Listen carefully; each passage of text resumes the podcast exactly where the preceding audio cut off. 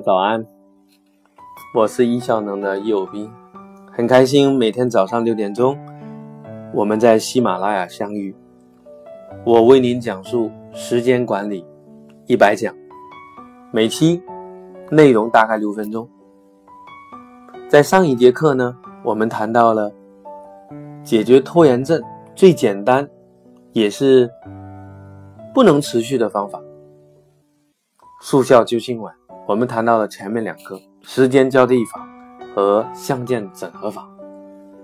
如果你是今天第一次听到我们音频课程的朋友，那你一定要停下来去听上一讲。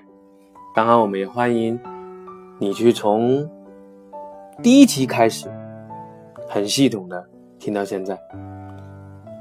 好了，那我们。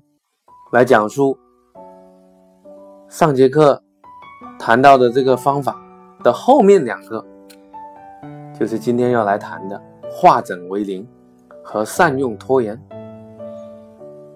化整为零啊，从这字面大家就很容易理解了，也就是说啊，降低难度，分解到每天最小的单位，分解到这个单位呢。一定是你心甘情愿的。其实啊，这也叫做瑞士奶酪法。我们可以利用碎片时间来积累。瑞士奶酪就是上面有很多小孔的那种白色的奶酪。这种方法呢，我是从一本书学来的，《如何掌控你的时间与生活》。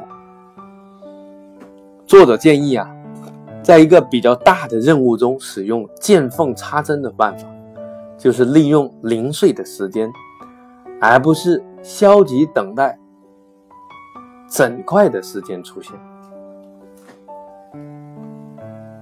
这就很好啊，积累嘛。然后呢，你把大任务分解成小任务嘛？你觉得难度降低吗？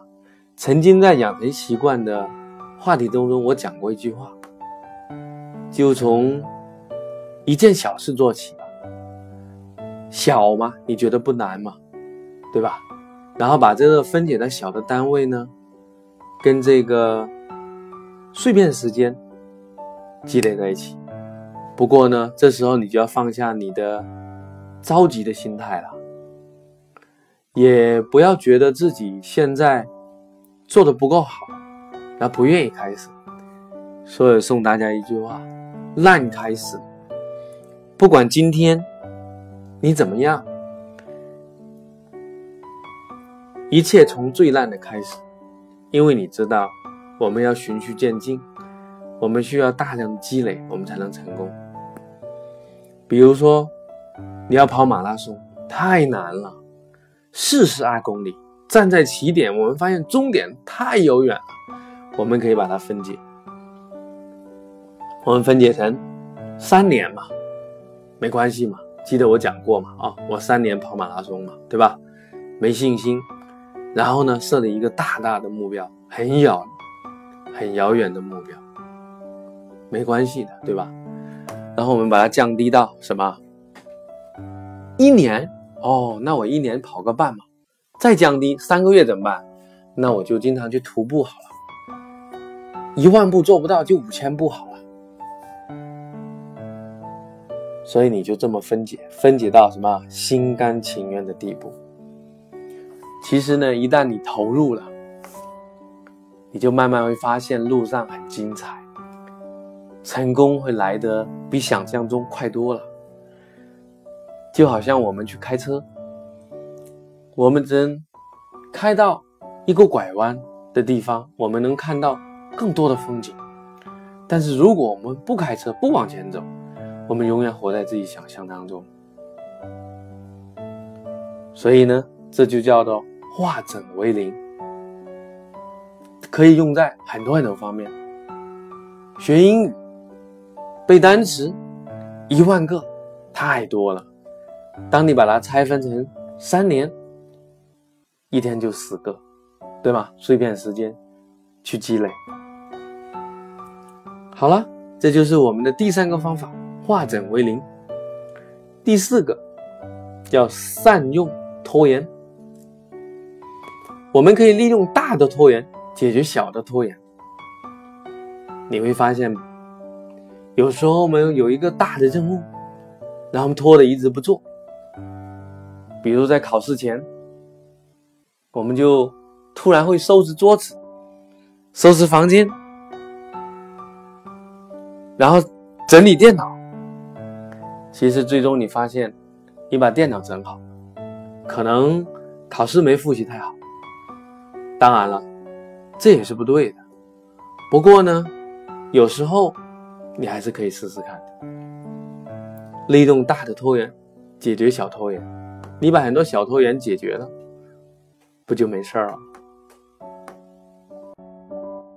今天我们终于把解决拖延症第二大类方法，也就是最简单但不能持续的方法。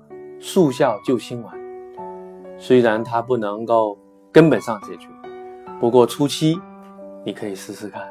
四个方法：时间交替、象限整合、化整为零、善用拖延。我们分了两天把它讲完了。谢谢你的陪伴。从明天开始，我们将来讲最难。但也是效果最好的方法。感恩你的陪伴，一起加油！如果你喜欢，如果你有受益，请支持易效能，支持叶老师，把这个专辑分享给你的朋友，让他们受益。我们下一步的课程会更精彩，我们也将推出收费版的课程，在喜马拉雅上面。期待，我们明天早上再见。